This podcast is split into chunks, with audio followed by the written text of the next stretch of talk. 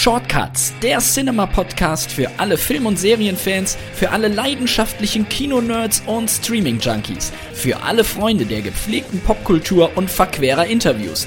Direkt aus der Cinema-Redaktion im Hamburger Hafen, präsentiert von dem Mann mit der Conehead-Frisur, Philipp Schulze.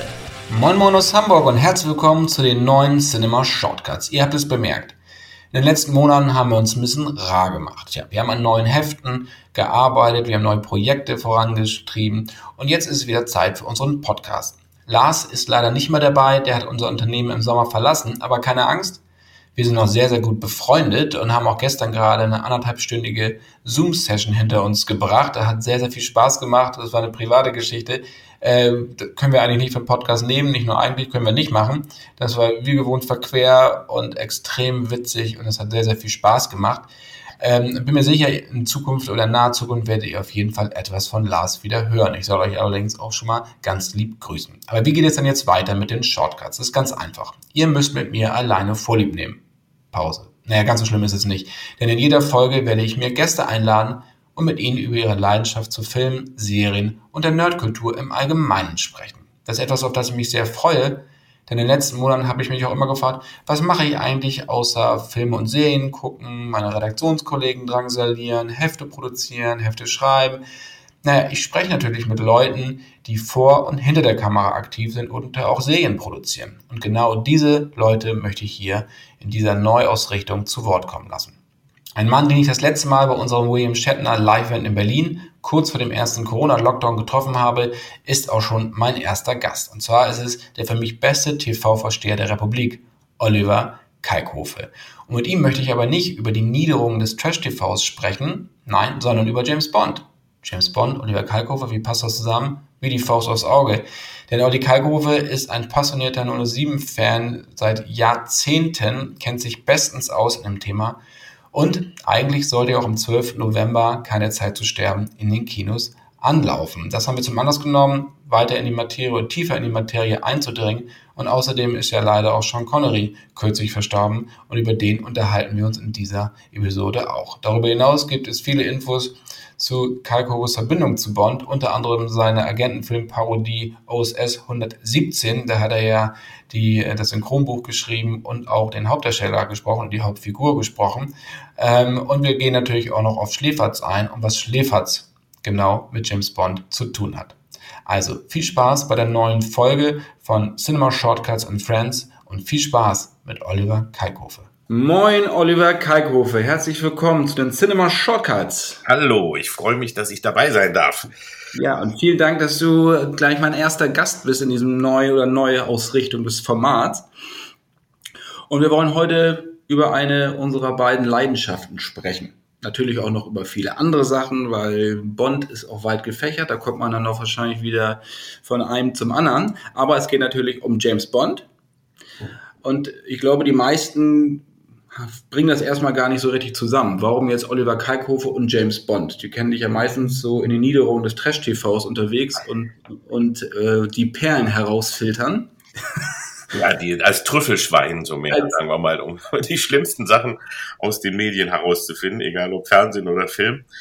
Aber deswegen ich bin ich ja trotzdem auch in, im Herzen Fan. Also das heißt, ich kann nur deswegen so viel, so viel äh, Furchtbares finden, weil ich eben auch die anderen Sachen wirklich ehrlich liebe und, und, und äh, immer davon begeistert war. Und wäre ich nicht so ein ein absoluter Nerd und Filmfan und Fernsehfan, dann könnte ich mich auch nicht so drüber aufregen, was es alles Schlimmes gibt. Ähm, und ich könnte auch nicht so die, die wirklich äh, ganz furchtbaren Dinge derart äh, heraussuchen können und hätte wahrscheinlich auch schon längst aufgegeben. Aber als wirklich eben Fan mit, mit dem Herzen weiß ich eben, dass zu, zu schlechten Filmen gehören auch gute Filme und, und umgekehrt. Und äh, wenn man nicht die schlechten zu schätzen weiß, hat man auch keinen richtigen Spaß an den guten. Also eins, das, eins spielt immer dem anderen in die Hände. Und ähm, deswegen komme ich halt von beiden Seiten. Nur die eine, wo es um die schlechteren Sachen geht, ist vielleicht nach außen bekannter. Ja, aber du hast ja auch gerade angesprochen, dass du großer Filmfan bist. Und wir hatten, ähm, in diesem Jahr hatten wir noch eine Geschichte mit dir gemacht im Heft, nämlich über, über deine Sammelleidenschaft. Da kamen wir ja drauf, als wir uns bei William Shatner bei diesem Live-Event Noch, das war ja. kurz vor dem Lockdown. Das war, glaube ich, noch ein Tag letzte, vom Lockdown. Ja, wirklich, der letzte Live-Event, glaube ich, noch, der in Berlin in dieser Größenordnung stattgefunden hat, bevor alles dicht gemacht wurde. Das war mit William Kettner.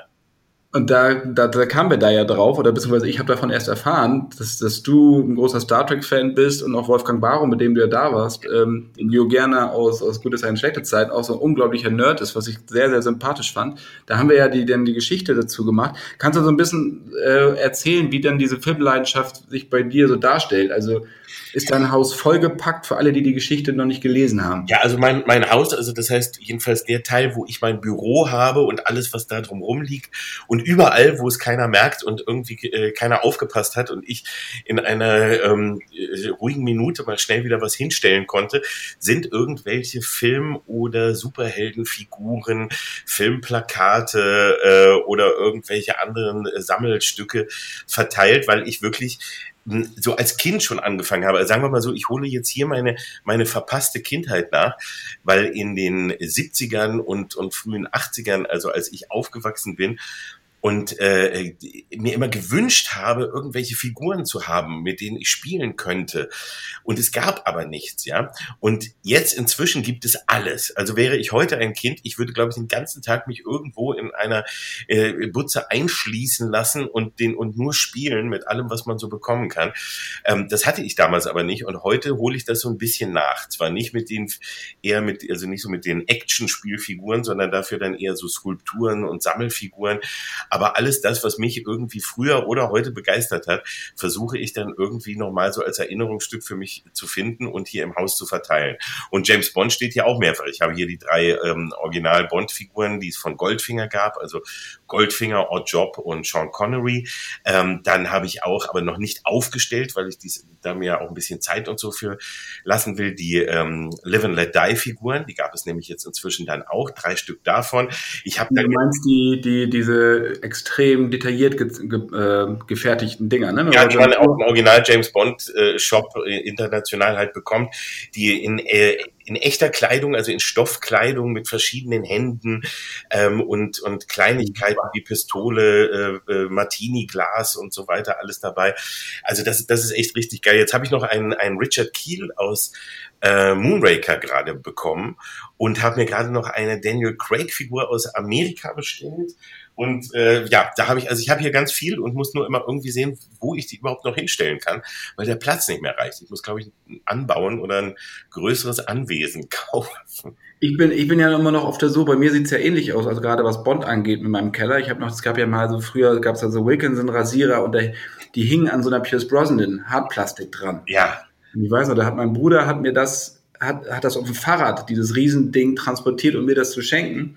Das steht, das steht zu Hause bei mir, das ist super. Und dann auch, wie gesagt, so ganz viel anderer Unsinn, so Barbie-Puppen, was es ja auch nicht alles gab. Kleine Figuren, ich habe auch eine kleine Little Nelly äh, aus, aus äh, Man lebt nur zweimal bekommen, die steht hier und also alles mögliche, kleine Bilder, also was man bekommt, nur irgendwann ist es halt so, also bei mir jedenfalls, wenn ich mich auf eins konzentrieren würde, wäre schon alles voll.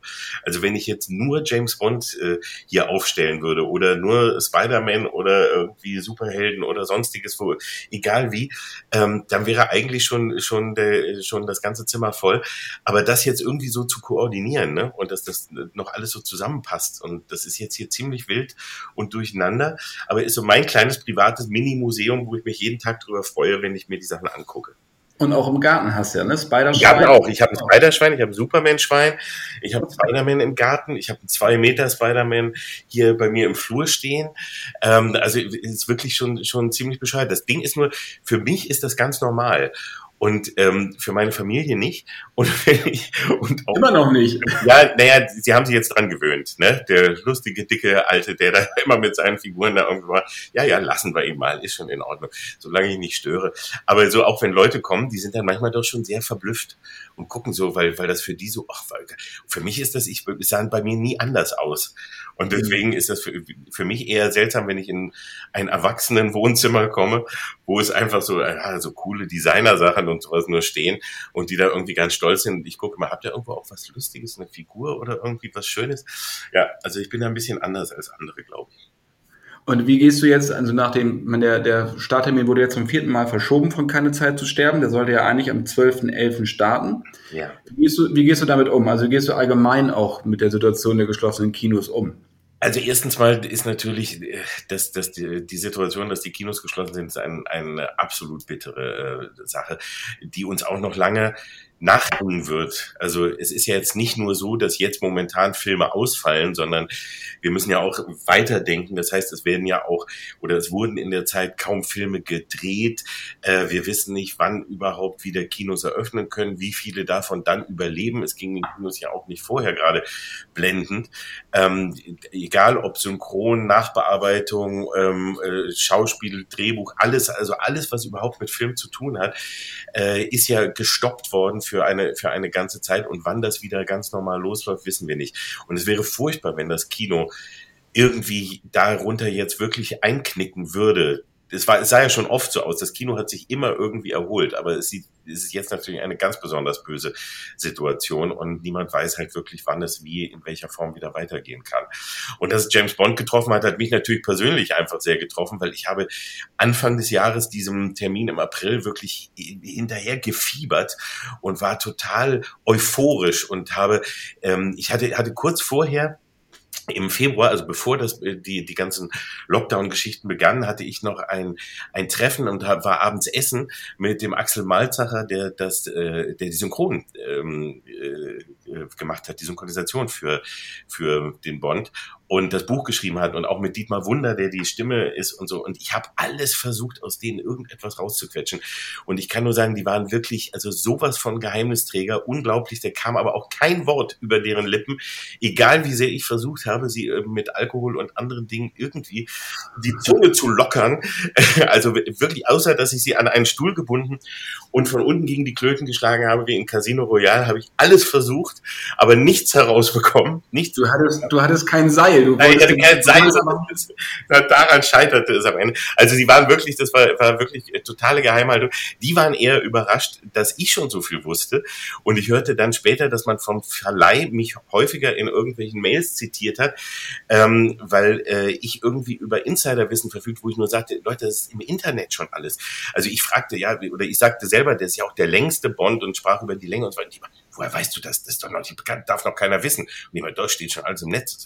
Und dann habe ich auch gemerkt, gut, ich höre mal auf, überhaupt so viel zu lesen, weil ähm, ich will mir das, die, die Freude ja nicht verspoilern lassen. Ich will gar nicht zu viel wissen. Und es ist natürlich immer schlimm, bevor so ein Film kommt, gehen die Gerüchte hoch und tausend Sachen werden schon veröffentlicht, egal ob sie stimmen oder nicht, aber man ist schon im Kopf irgendwie dann darauf eingestellt. Und das ist jetzt natürlich auch eine gefährliche Situation, weil um überhaupt nochmal so diese Freude und die Euphorie und den Hype nochmal anzuschieben und das jetzt über ein Jahr immer wieder an verschiedenen Zeitpunkten und dann doch wieder kurz vorher zu bremsen, das ist ja eine sehr unschöne äh, Situation im Grunde. Und äh, da ist es auch, finde ich, für einen Fan gar nicht so leicht, damit richtig umzugehen. Ich habe jetzt versucht, so meine Vorfreude mehr oder weniger in die Tiefkultur zu legen. Nicht alles zu lesen, was irgendwo erscheint und ein bisschen äh, aktiv wegzuschauen, um mich dann hoffentlich, wann immer es dann sein möge, äh, wirklich nochmal so sehr drauf zu freuen, wie ich es äh, Anfang des Jahres schon getan habe. Ich habe auch hier so das Gefühl, also ich, ich beschäftige mich mit gerade mit keine Zeit zu sterben jetzt ja seit rund ein bisschen mehr als zwei Jahren. Also ich war vor anderthalb Jahren am Set in Schottland damals und das steht ja für Norwegen im Film. Ja und äh, vor einem Jahr Daniel Craig in New York interviewt und man ist immer so, jetzt gerade Fukunaga nochmal gesprochen, also es zieht sich alles so unglaublich lange hin. Und ich habe aber auch das, also das ist, finde ich, für mich persönlich ist das extrem schwer, auch als Filmjournalist. Und darüber hinaus, während das Ding gedreht wurde, wurde das, ist das Interview Internet geflutet gewesen mit Clips. Mhm. Und das ging mir richtig auf die Nerven. Ja. Ich glaube, es war noch nie so viel zu irgendeinem Film wie zu diesem Film ja. äh, dass du tausend Szenen gesehen hast, die ich mir dann irgendwann wirklich auch nicht mehr angeguckt habe. Das finde ich ist auch etwas, was so äh, inflationär geworden ist und was auch den Film nicht wirklich hilft. Also es ist natürlich klar, dass jeder was wissen will und dass auch jeder stolz ist, wenn er irgendwo eine, eine Info vielleicht erfahren hat. Aber das dann sofort rauszupusten, ist halt, sag ich mal, dem, dem Film Genuss und der Freude am Film nicht wirklich zuträglich. Denn äh, wenn man eben schon vorher weiß, was der besondere Twist ist, wenn es einen gibt oder dass es überhaupt einen gibt oder wer, wer der Täter ist oder so, das macht ja alles kaputt. Man schaut ja einen Film, weil man mitfiebern will. Und wenn man die wichtigsten Dinge schon weiß, ähm, macht es halt einfach keine Freude mehr. Und deswegen verstehe ich das auch oft nicht so oder bin auch sauer auf die sogenannten Fans oder Mega-Fans, die dann äh, ungefragt einfach alles rausprusten und damit den anderen Menschen eigentlich eher den Spaß daran kaputt machen. Also mal ab und zu ein kleines verstecktes Foto oder ein, ein erstes Bild von einem Schauspieler oder von einem Kostüm oder so, okay, das äh, steigert vielleicht so ein bisschen die Vorfreude und, und äh, die Vorstellungskraft und alles, aber das wird einfach zu viel in letzter Zeit und man muss wirklich aufpassen und vor allem einige große Medien, also Bildzeitungen und ähnliches, die dann irgendwie mit, mit stumpfen, dummen und meistens auch vollkommen falschen äh, großen Titelzeilen einem ja schon in das Gesicht springen, bevor man überhaupt wegschauen kann. Das finde ich ist echt furchtbar und das dürfte man, also das müsste man verbieten. Wenn ich im Bundeskanzler wäre, würde ich eine Gesetzesvorlage dafür bringen. Spoiler, Spoiler sehr hart, sehr hart. Ja. Guckst du dir die alten Filme regelmäßig an oder nur, wenn sie laufen? Nein, ich gucke sie regelmäßig. Ich habe sie natürlich alle hier und ich habe jetzt gerade auch ähm, zum Tode von äh, Sean Connery habe ich natürlich Goldfinger eingelegt und nochmal ähm, wirklich so richtig in Ruhe auch genossen und habe gerade auch letztens nochmal mein Leben nur zweimal gesehen. Ich hatte mir vorgenommen, eigentlich vor dem Bond alle Filme nochmal in der chronologischen Reihenfolge zu gucken ich bin bisher immer dran gescheitert aus Zeitgründen einfach, weil ich habe nicht die Zeit, aber ich würde es gerne tun und ich werde versuchen auf jeden Fall und es scheint ja, als hätte ich noch ein bisschen Zeit, ähm, noch einige nochmal nachzuholen, weil ich merke, Bond ist zeitlos und das ist eben auch das Tolle daran. Und ich, ich glaube auch Bond hat immer ganz viel individuell mit einem zu tun. Ähm, also jetzt, ich sag mal so im Punkt, welches ist dein Lieblingsbond, welches ist dein, dein Lieblingsbond-Darsteller und so weiter. Das hat immer damit zu tun, wann ist man infiziert worden? Also genau. zu welcher Zeit hat man angefangen? Was war der erste Bond, den man im Kino gesehen hat? Was hat man dann irgendwie nachgeholt? Und äh, welcher, welcher Bond hat so die, die Zeit geprägt, wo man am meisten dafür empfänglich war, sich eben noch so als Fan und mit so etwas kindlicher Naivität darauf einzulassen. Später, je älter man wird, desto abgeklärter wird man, desto mehr hat man auch gesehen und desto schwieriger wird es einen nochmal so zu begeistern, wie es eben so wirklich beim ersten Bond Experience mehr oder weniger war. Und deswegen macht es dann auch immer wieder Spaß, finde ich, sich die alten Filme anzugucken und immer wieder neu zu entdecken. Also manchmal habe ich dann so Tage, wo ich denke, hm, ja, den habe ich, glaube ich, damals auch überschätzt. Und manchmal ja, und denke, boah, das habe ich alles gar nicht entdeckt, was der eigentlich, der ist ja viel besser, als ich gedacht habe. Und mhm. deswegen finde ich, ist es immer toll, immer wenn man so ein bisschen Zeit wieder hat vergehen lassen und die nicht sich äh, äh andauernd anschaut ähm, und es dann lieber richtig macht und richtig genießt und jetzt vor allem auch durch Blu-ray und, und äh, Soundanlage und so dann auch es wirklich ja Spaß macht, weil man wenigstens dem Kinoempfinden einigermaßen nahe kommen kann. Aber ich sagen muss ja, also ich habe hier auch, auch die Craig-Sachen, die gibt's ja immerhin schon mal auf in 4K und die anderen natürlich auch Blu-ray. Aber ich, ich, gehe dann wirklich selten eher runter in den Keller und hole mir die Discs hoch, sondern wenn die dann im Fernsehen laufen, dann bleibe ich noch mehr hängen. Ich meine, jetzt kommen sie, glaube ich, alle ja, äh, na, jetzt kommt sie am, ähm, lass mich mal überlegen, äh, der alle nochmal auf Sky in so, so einem Pop-Up-Channel. Und das ist für mich immer so genau das Richtige. Da gehst du rein und ja. dann du wählst das nicht aktiv aus, aber du bleibst hängen und dann guckst dann doch wieder vier Stunden zwei Filme. Also wenn der, wenn der Sky Channel dann läuft, da glaube ich, laufe ich auch Gefahr, dass mir das passieren könnte. Vor allem, also ich gucke nicht, wenn das bei RTL oder sonst wo läuft, wo es mit Werbung und zerstückelt und so ist. Aber wenn es jetzt im ZDF oder so zum Beispiel läuft, dann merke ich es auch, dann bleibe ich auch oft hängen. Genau, der Sky-Kanal, das ist ganz gefährlich. Ja. Ich auch, äh, also wenn ich dann anschalte und ich sehe, da läuft gerade einer, oh, da dann auszuschalten, ist, glaube ich, auch schwierige Aufgabe. Ich weiß auch genau, nicht. und dieser Pop-Up-Channel, der kommt ja jetzt, ich glaube, der läuft ja sogar bis, ja, bis 14. Januar, das ist ja ewig lang. Insofern sehr, sehr cool. Wenn die jetzt nochmal in 4K kommen würde, ich würde ja, dann würde ich sie mir alle auch nochmal wieder kaufen. Ich auch, ich auch. Bin ich Frage auch. ist, ob das wirklich sein muss oder ob man wirklich alle sehen muss. Ja, also jetzt, ich bin aber jetzt gerade ganz begeistert davon, weil ich jetzt auch in die 4K-Welt eingestiegen bin. Man muss natürlich sagen, nicht jede äh, Veröffentlichung lohnt sich auch, aber bei manchen ist es eben so. Und ich hatte jetzt gerade der Weiße Hai in 4K äh, gesehen und muss sagen, das war der Hammer. Also da war ich echt richtig begeistert dabei und muss sagen, so habe ich den Film noch nie gesehen, weil ich hatte ihn nicht im Kino gesehen, sondern nur über VHS, so eher verwaschen, ne, so die, die alten äh, Dinger mit, mit, mit Fehlern drin und Filmfehlern und das, das Band äh, zerknittert und so. Äh, so habe ich angefangen und den dann mal so richtig jetzt wieder zu sehen in echt strahlenden Farben, das war, das war gigantisch. Und das würde ich mir bei einigen Bond-Filmen auch sehr, sehr wünschen, obwohl die Blu-Rays jetzt ja schon sehr, sehr gut sind. Aber ich glaube, da ist noch einiges rauszuholen und da wäre ich auch noch mal dabei, wenn noch mal alle kämen. Was ist denn, was war deine erste Erfahrung mit Bond? Heute ist es angesprochen, dass man besser Darsteller, besser Film ist eigentlich immer das erste, was man gesehen hat. Eine, eine ganz, also meine, meine ersten Erfahrungen waren ganz ähm, ungewöhnlich. Und zwar kam ich darüber, weil ich eigentlich ja ein noch größerer, also größer als Bond-Fan war ich vor allem ja früher Fan von äh, mit Schirmscham und Melone. The Avengers, Emma Peel und John Steed. Und da habe ich halt in meiner äh, Kindheit alles gesammelt, habe Fotos vom Fernseher gemacht, die Folgen mit Kassettenrekorder aufgenommen und so weiter. Und man hatte ja noch kein Internet und konnte keine Infos bekommen und ich hatte überhaupt keine Ahnung, was es sonst noch so gibt. Und dann entdeckte ich plötzlich im Kino im Geheimdienst ihrer Majestät mit Diana Rick, also Emma Peel, dabei. Und da dachte ich, boah, das muss ich gucken. Und James Bond hatte ich schon mal von gehört, aber mehr auch nicht. Das war also, das muss so wahrscheinlich so äh, 75 oder 76, wenn dann vielleicht, als ich, da war ich so 10 oder so. Und dann bin ich ins Kino und habe den gesehen. Wurde der wieder aufgeführt dann? Ja, und der war richtig, also im Kino liefen damals zu der Zeit immer in den, ähm, vor allem in den Sonntags-Nachmittagsvorstellungen und so, liefen die Bond-Filme.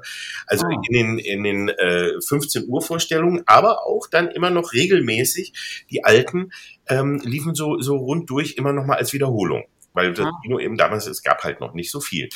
Und deswegen guckte ich halt dann im Geheimnis ihrer Majestät und es hat mich völlig geflasht. Also ich war sofort begeistert, nicht nur wegen Diana Rigg, sondern eben auch überhaupt weil diese Art von Geschichte und es war ist so spannend und so toll und ich und, und, und die ganzen ähm, Skijagden und im Schnee und die Atmosphäre des Films. Also das war mein, mein erster Bond war im Geheimnis ihrer Majestät, der dann mir aber auch große Angst einflößte, weil als zweites schaute ich dann in der Wiederholung auch, also ähm, aber im Kino Leben und Sterben lassen.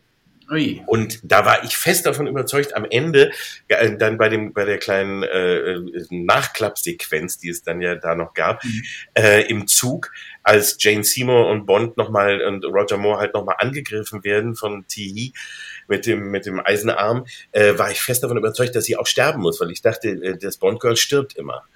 Und ich, das war, das hat mich richtig, also ich habe gedacht, oh nein, ich möchte nicht, dass die jetzt auch noch stirbt und so, weil ich hatte damals noch nicht das Prinzip verstanden, dass Bond ne, selber die einfach, also die Frauen einfach äh, selber dann wieder abschiebt, aber leben lässt ähm, und dass nur die, die zwischendurch mal einige ähm, äh, erschossen werden oder so, aber dass eigentlich die Bond Girls überleben und dass es gar nicht so tragisch immer ist, habe ich dann erst mitbekommen. Und dann habe ich von da aus nach, ich glaube, der dritte war dann Goldfinger in der Wiederholung. Und dadurch war es natürlich so, dass für mich die prägendsten Bonds waren Roger Moore und Sean Connery. Sean Connery habe ich alle gleich in, in schneller Folge nachgeholt. Und äh, der erste, den ich dann richtig live im Kino gesehen habe, mit unfassbaren Schlangen vor dem Kino. Und ähm, da ging so eine Treppe hoch und als die Türen, die, die verschlossenen Türen dann aufgemacht wurden, sind die Massen reingestürzt. Ich bin auf der Treppe äh, gestürzt und die Leute sind über mich rübergelaufen und haben sind auch haben auf, rumgetreten. Das war der Spion, der mich liebte. Mhm. Ähm, und das sind, das sind Erinnerungen, die bleiben. Und deswegen ist auch der Spion, der mich liebte, war dann so für mich äh, dann auch der äh, große Bond, den ich als das erste Mal wirklich live bei der bei der Premiere sozusagen erleben durfte und äh, ja diese ganzen Bond-Erinnerungen von damals, die vergisst man nicht. Auch wenn und das muss ich auch noch dazu sagen, weil ich ja gerade sagte im Kino ähm, da liefen die dann ja in der, äh, auch in den, in den Kindervorstellungen und das war zum Teil ganz furchtbar, weil man muss sich mal vorstellen, die alten Bond-Filme mit Connery, wie zum Beispiel Liebes Liebesgrüße aus Moskau, die ja jetzt noch mehr handlungsgetrieben waren und ähm, eher ärmer an großen Action-Szenen. Ähm, damals wurden diese wenigen Action-Szenen dann auch noch fast komplett rausgeschnitten weil äh, die Filme dann nämlich ab zwölf im Kino veröffentlicht wurden, obwohl sie ja im Grunde eigentlich alle ab 16 waren. Und da hat man dann damals weil man die, die Jugend noch schützen wollte, wirklich alles, was so ein bisschen mit Action zu tun hatte, rausgeschnitten. Also zum Beispiel der legendäre Kampf äh, äh Robert Shaw gegen Sean Connery in Liebesgrüße aus Moskau im Zug. Der ging in meiner ersten Version so, dass man das ganze, äh, den ganzen Dialog noch mitbekam. Dann gibt es den ersten Schlag, irgendwie die Rauchbombe explodiert und Robert Shaw liegt tot am Boden. Das ging, dieser fast zweiminütige, wahnsinnig tolle, unfassbar spannende Kampf dauerte 15 Sekunden und war mit einem Schlag vorbei. So wie zum besten Killer vom Phantom oder von Spectre, ne? Ja, auch, das, das, war sehr demütigend für ihn. Aber sag mal, du hattest ja auch eben gerade schon gesagt, dass sie natürlich äh, heute verklärt sich das ja auch. Also auch gerade die eigene Erinnerung. So, die Erinnerung bleibt, das ist auch immer gut. Man weiß, warum man den Film gut fand. Aber wenn du dir heute Sachen anguckst, auch gerade, wie gesagt, wenn ein neuer Film startet, guckt man sich die alten wieder an, finde ich manche, manche Filme echt schwierig mittlerweile. Also, weil ich finde sie, also zum Beispiel der Hauch des Todes, das ist so einer, den ich immer verteidigt habe, den ich immer toll fand. Ja. So, und wenn ich mir den jetzt angucke, finde ich eigentlich nur noch den Aston Martin gut. so, und dann das Bond Girl finde ich unglaublich langweilig. Ja, das war, das war ja auch in der, in der AIDS-Zeit. Also deswegen gab es ja auch nur ein Bond-Girl, deswegen gab es ja auch keine Sexszenen groß. Ähm, das hatte ja alles auch seinen Grund, aber das war so antiseptisch, weißt du? Und äh, das hatte für mich nichts, irgendwie dann diese, auch diese Afghanistan-Geschichte, dann das mit dem Teppich und all, also so ein ganz, ganz Quatsch, dann diese Rambo-Nummer da. Ähm, mit den Mujahideen und so, also, wo ich dann sage, also das kann ich eigentlich heute nicht mehr gucken. Ja, ja, das geht mir bei vielen auch so. Also ich muss auch sagen, dass ich so einige habe. Ich weiß zum Beispiel, äh, der Mann mit dem goldenen Colt fand ah. im Kino toll, weil es überhaupt, ne, man war dankbar für alles. Aber wenn ich heute gucke, denke ich, man, eigentlich ist der ziemlich langweilig, muss man sagen. Es passiert fast nichts. Äh, auch auch äh, Roger Moore ziemlich äh, sexistisch, chauvinistisch, schlägt Frauen, ist einfach, ist also irgendwie ist da gar nicht viel Tolles dran. Es gibt kaum irgendwelche wirklich großen ähm, Momente, an die man an die man sich erinnert. Also auch irgendwie sehr überschätzt. Habe ich aber als Kind trotzdem geliebt und ich mag ihn auch trotzdem immer noch deswegen. Ähm, oder auch äh, im Angesicht des Todes, also der letzte Roger Moore, wo Patrick McNee, also John Steed ja nochmal mitspielt, deswegen für mich eigentlich auch ganz toll. Aber da merkt man schon, dass, dass Roger Moore sehr müde ist und dass das irgendwie alles nicht mehr so zusammenpasst. Und das, äh, da habe ich das auch so, dass ich mich, also da muss ich mich heute auch so ein bisschen aufraffen, um da noch eine echte Begeisterung zu finden. Oder auch bei auch auch Diamantenfieber finde ich hat auch äh, so diesen Moment, dass man merkt, Connery ist eigentlich auch schon Bond-müde und so dieser 70er Jahre Langkoteletten-Look ähm, steht ihm auch nicht so, so wirklich und es ist alles so ein bisschen, so ein bisschen blass gegen das, was vorher war. Also man muss ja auch, das muss man ja auch ehrlich sagen, Bond ist ja auch eine Reihe, die nie kontinuierlich wirklich immer ähm, sich weiterentwickelt hat, sondern die lange, lange Zeit, also jedenfalls vor äh, Daniel Craig, eher so darauf ging, wie wir machen jetzt einen Bond, wir greifen jetzt den Zeitgeist auf, der jetzt gerade da ist. Wir versuchen, wie wir da irgendwie ähm, irgendwas Spektakuläres hinbekommen, womit wir irgendwie äh, äh, cool dastehen. Aber die, die Kontinuität die stimmte ja auch gar nicht. Also das ist heute ja auch verblüffend, wie egal es den Leuten war. Also das Aber die Darsteller, also die Äras, also die verschiedenen Spannen der Darsteller, die lassen sich ja schon auf einen Nenner brennen. Also ja, aber, die, aber, nicht, aber wenn man allein, wenn man die Blofeld-Geschichte nimmt, ja, das meinst du jetzt, ja. Man lebt nur zweimal, lernt Bond Blofeld kennen. In einem Film danach, äh, in Geheimnis ihrer Majestät, äh, ist es, sieht er ganz anders aus und sie tun so, als würden sie sich nicht kennen. Im nächsten sieht äh, Blofeld wieder ganz anders aus und die, die, die, die wirklich große Geschichte, nämlich, dass er seine Frau umgebracht hat, wird nicht thematisiert, nur so halb im Vorspann, also in der Pre-Title weiß man, dass es wahrscheinlich eine Rachetour ist. Aber es wird gar nichts mehr daraus gemacht. In, in tödlicher Mission wird es dann plötzlich nochmal aufgegriffen, mhm. aber auch nur so halbherzig, weil sie da die Rechte nicht haben und so weiter. Also da gibt es schon viele Dinge, die seltsam. Felix Leiter, immer ein anderer Darsteller und so weiter. Man hat sich damals nicht so viele Gedanken gemacht wie jetzt, wo man ja dann doch irgendwie versucht hat, in der Craig-Ära ähm, auch wenn man das, wenn das nicht vorher alles, glaube ich, der Masterplan war, sondern man sich da so, äh, so rangetastet hat. Aber wenigstens so eine Art ähm, Kontinuität in dieser Figur und in dieser Zeitspanne zu schaffen.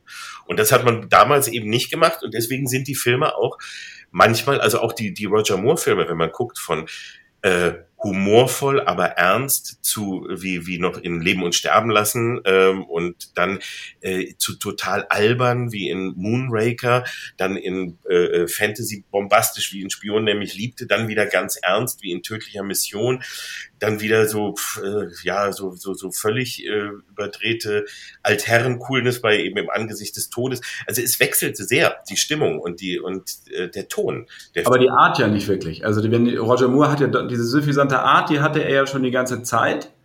Ähm, aber stimmt natürlich dann in den Ausprägungen. So die, die Ausschläge waren teilweise anders. Ne? Also wie gesagt, Leben und Sterben lassen war ja eher ein bisschen rauer. Ja auch durch diese, die, diese Hardung, durch diese Blaxploitation-Hommage-Dinger, was auch nicht immer ganz geglückt ist. Das ist eben das, wo ich meinte, so immer Zeitgeist, ja. Also der, der Darsteller hatte immer seine besondere Stärke. Ne? Also jeder äh, Darsteller hatte eben besondere Stärken und Schwächen und die spielte er auch immer aus. Und Roger Moore hatte immer diese Ironie und immer diese, diese etwas lässigere, äh, ja, eben, eben leicht selbstironische Coolness dabei. Ähm, aber, aber die Filme sind sehr äh, schwankend in der Tonalität. Und deswegen ist es auch so schwer, finde ich, ähm, einen Lieblingsfilm zu nennen, weil immer fehlt etwas. Also ich könnte jetzt nicht sagen, das ist für mich der Bond. Das wollte ich gerade fragen. Was, was macht für dich den perfekten Bond-Film aus? Also was muss er haben und gibt es einen, der all das erfüllt? Also es gibt keinen, der alles erfüllt. Das muss ich dazu schon sagen. Der perfekte Bond wäre also auf jeden Fall muss er äh, das Bond-Thema, die Musik, der Soundtrack finde ich ist sehr wichtig. Ähm, für einen perfekten Bond muss es eigentlich eine tolle Pre-Title-Sequenz geben. Also am Anfang, es muss eigentlich, fand ich toll, dass es so in den äh, früheren auch dann nochmal immer so einen kleinen Nachklapp gab. Also dann, wenn man dachte, es wäre vorbei, kam aber nochmal äh, der äh, Henchman oder der Auf Auftragskiller oder der Hauptschurke noch doch nochmal zurück. Ähm, solche Momente, es muss irgendwie ein paar spektakuläre ähm, Sequenzen geben an äh, entweder emotionalen Momenten, an Spannungsmomenten, an Action-Szenen oder sonstigen Bildern. Also so alles, das muss zusammenkommen und da gibt's irgendwie keinen, wo alles wirklich dabei ist, sondern ich habe so eigentlich für jede Ära einen Lieblingsfilm. Also welcher kommt, welcher kommt deinen Kriterien am nächsten? Also ich muss sagen, dass äh, Goldfinger finde ich ist schon ein ziemlicher Bond-Prototyp. Der erste ist aber natürlich auch dadurch, dass er äh, ja nun von 1964 ist, ja auch schon ganz schön äh, ja, also vom Tempo und von allem her trotzdem jetzt nicht mehr so, so ganz modern, aber ist immer, immer noch eine großartig erzählte, ganz, ganz tolle Story mit, mit allem, was man dabei haben muss. Im Geheimdienst ihrer Majestät finde ich auch toll, außer dass er halt einen, äh, den, den falschen Bond-Darsteller hat, obwohl ich Lesenby auch nicht so schlimm finde, wie viele äh, da vielleicht sagen, aber trotzdem, da fehlt einfach ein Connery oder auch Roger Moore oder sonst was. Ähm, dann äh, fand ich, der Spion, der mich liebte, war so das, was für mich so das 80er Jahre Roger Moore Bond-Feeling perfekt ausmachte. Und äh, dann vielleicht fand ich auch nochmal GoldenEye zum, zur äh, Brosnan-Ära, fand ich auch toll. Aber da äh, gefällt mir der Soundtrack zum Beispiel gar nicht so richtig. Ähm, da fehlt einfach die, das war ja äh, eher, ja, ging in eine, in eine vollkommen falsche Richtung. Das Bond-Thema kam mir gar nicht genug. Das, das Bond-Feeling kam dadurch oft nicht so hoch. Mhm. Und äh, dann finde ich allerdings bei ähm, Daniel Craig Skyfall, der das dann doch wieder so fast alles zusammenbrachte, äh, was, was ich so an Bond liebe und der dann ziemlich nah an einem, an einem perfekten Bond-Feeling für mich. Muss ich, muss ich auch sagen, also bei mir ist es ein bisschen anders. Also Skyfall funktioniert bei mir halt einfach, weil es von vorne bis hinten eine durchdachte Geschichte ist. Also mhm. du hast einen Anfang und ein Ende. Da fällt nichts auseinander, es baut aufeinander auf. Du hast Javier Badem, du hast alte Sachen, du hast neue Sachen. Ich finde, das haben sie sehr gut zusammengepackt. Fand ich auch. Ohne, dass es konstruiert wirkt. Aber ich muss sagen, und das ist ja, ich bin ein großer Verfechter von Feuerball, weil das ist ja. für mich ein Film, der alles hat. Der hat die Bahamas, der hat Haie, der hat äh, Unterwasserschlacht, der hat S. Martin, der hat ein, ein unfassbar tolles Bond-Girl. Ja. Äh, hat Sean Connery, äh, also ich an diesem Film, der, der ist ja auch da, bis, äh, war ja auch lange jetzt der längste. Ähm, obwohl der Geheimnis ihrer Majestät ist ja der längste. Eigentlich ja. Ja, aber ähm, der hat so alles.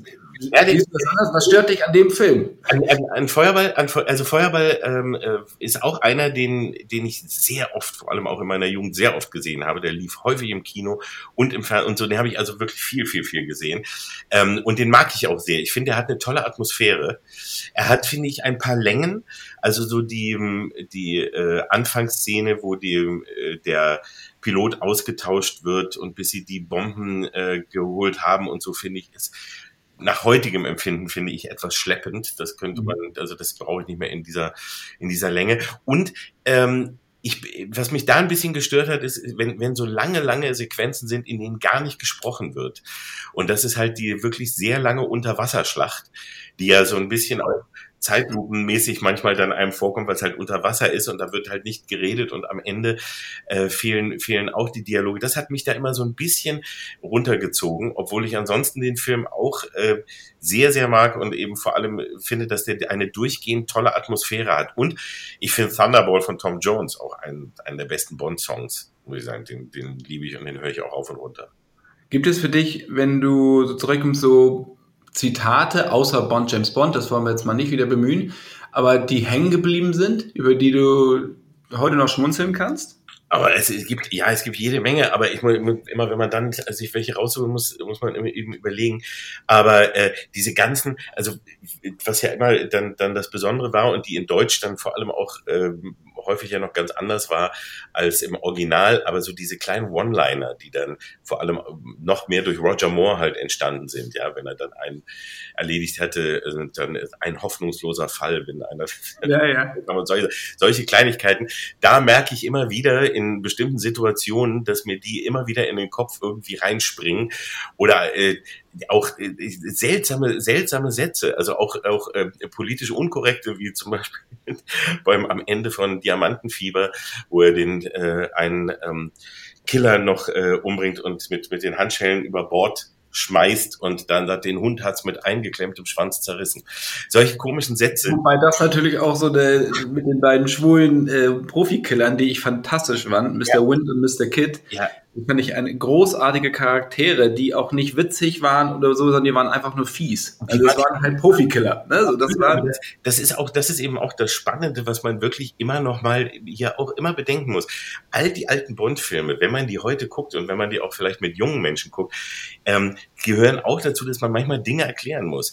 Also ich finde, egal wie das Frauenbild ist, wie Bond mit Frauen umgeht, wie mit wie, wie Schwule äh, dargestellt werden, wie die Schwarzen auch bei äh, Leben und Sterben lassen und so weiter und so fort. Es gibt ganz, ganz viel, was ich aber nicht, wo ich also auch nie sagen würde, oh mein Gott, das darfst du ja nicht machen, das ist ja unglaublich, sondern man muss immer gucken und sagen, schaut mal, auch es ist auch wichtig zu erkennen, wie sich die Welt äh, verändert hat. Aber das hier war damals auch ganz normal. Also da hat keiner irgendwie äh, zusammengezuckt und dann gesagt, oh, schaut euch das auch mal an. Es ist auch wichtig, so eine so eine Entwicklung ähm, äh, mitzubekommen und zu verstehen. Und deswegen darf man sich das auch trotzdem anschauen und muss da nicht irgendwie jetzt ähm, sagen, oh, oh, was was was ist da passiert? Und das darf man ja nicht nochmal zeigen. Aber ich finde es sehr spannend, weil es mir häufig so geht, wenn ich die Filme gucke, dass ich denke, ups, das könntest du heute aber auch nicht machen. Also wenn jemand einfach nur schaut, wie oft Bond einfach irgendeiner Frau auf den Arsch klatscht oder irgendein, ja, ja, ja. wo man so denkt, so gut, das haben wir jetzt mal nicht gesehen gerade. Äh, aber das ist schon, finde ich schon sehr verblüffend. Und das meinte ich eben, dass für mich eben die Bond-Filme auch deswegen so spannend sind, weil egal welchen man nimmt, man taucht in eine ganz bestimmte Zeit und in einen bestimmten Zeitgeist ein, der immer mit etwas Fantasy und Science Fiction verpackt wurde. Aber Bond-Filme waren immer sehr, sehr deutlich. Die haben immer versucht, Dinge aufzugreifen, die gerade irgendwie gesellschaftlich angesagt, äh, ähm, nicht angesagt, äh, äh, kritisch behandelt wurden, über die man gesprochen hat und oder technische Dinge hat ein bisschen äh, vorherzusehen und deswegen sind alle Filme wirklich auch richtig spannend. Man muss aber immer auf, man sollte immer auf die Jahreszahl gucken, wenn man einen guckt.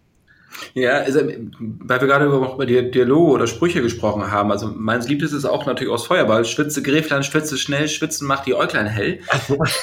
das fand ich einfach toll. Das hörte sich so nach einer Brand an. Ja. Wir sind die zwei. Ähm, hattest du, weil du hast machst ja auch, äh, bist ja sowohl als Synchronsprecher aktiv, als auch äh, schreibst auch Synchronbücher. Ähm, hast du da manchmal auch so, dass du sagst, okay, das, was du natürlich kennst, auch aus dem Bond-Film, dass du das auch einfließen lässt. Ich spreche natürlich jetzt auch von OSS 117.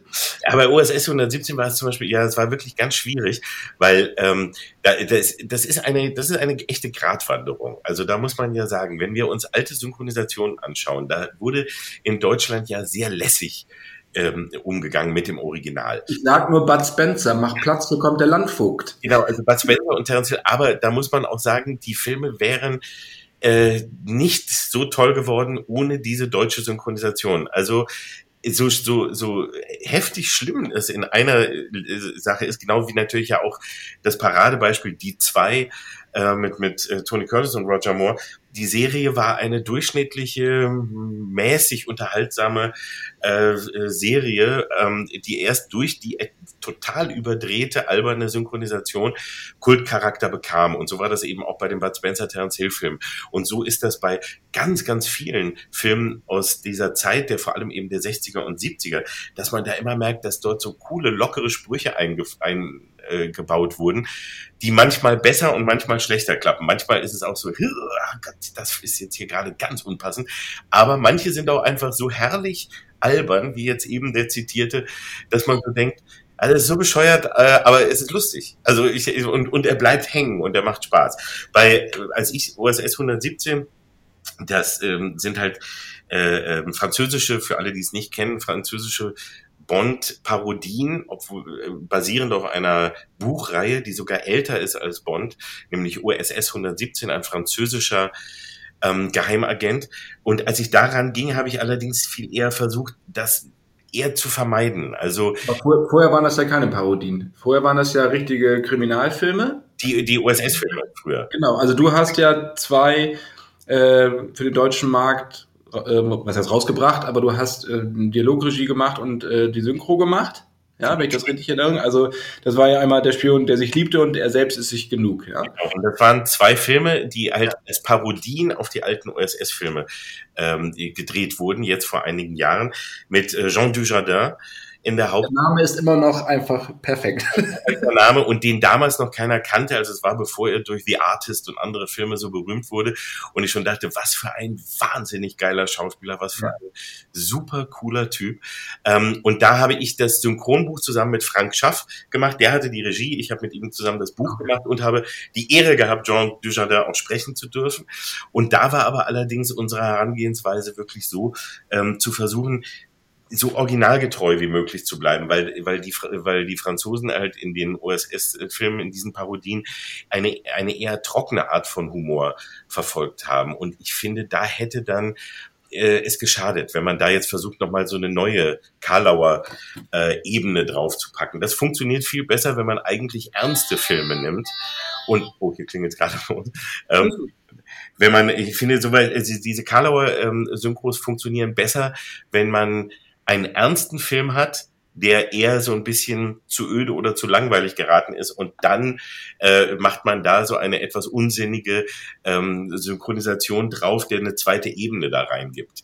Ich finde, es misslingt, wenn man versucht, bei Comedy-Filmen noch lustiger zu sein als das Original. Die deutsche Synchro von Die Ritter der Kokosnuss oder dem ersten Hotshots-Film, finde ich, sind zum Teil, obwohl sie auch gute Momente haben, aber sind oft einfach eins drüber, weil man da einfach versucht hat, noch eine, eine ganz neue äh, deutsche Spaßebene reinzubringen, die man gar nicht brauchte in dem Moment.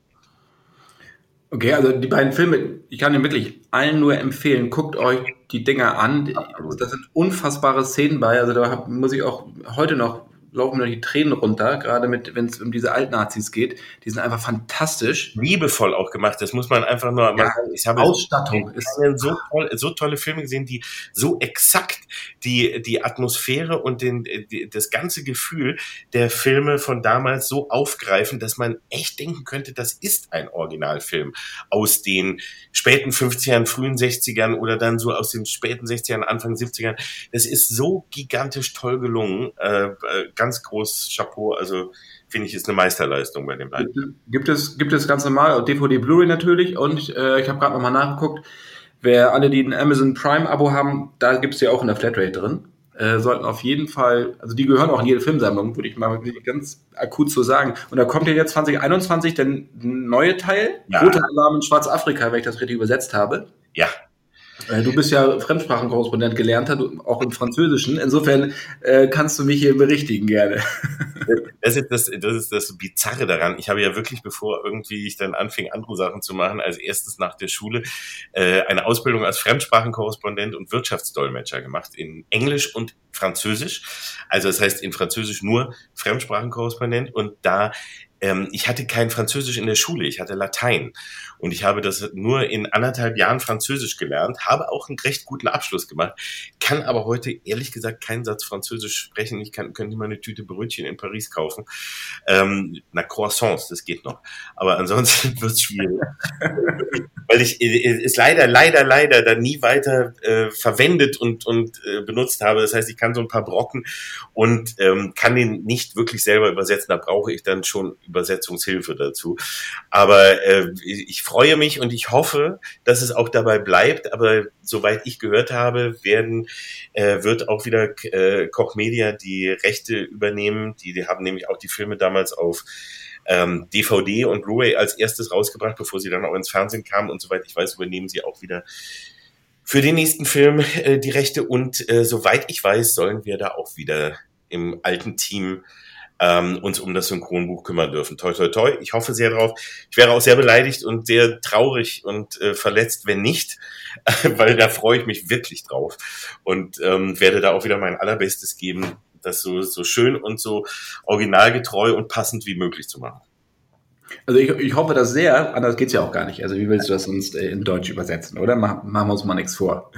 Also, sag mal, ähm, wir haben gerade über, über wirklich Sachen gesprochen, dass alte Bond-Filme sich verklärt haben und dass die halt auch lächerlich sind, dass die äh, viele Sachen nur noch im Kopf schütteln.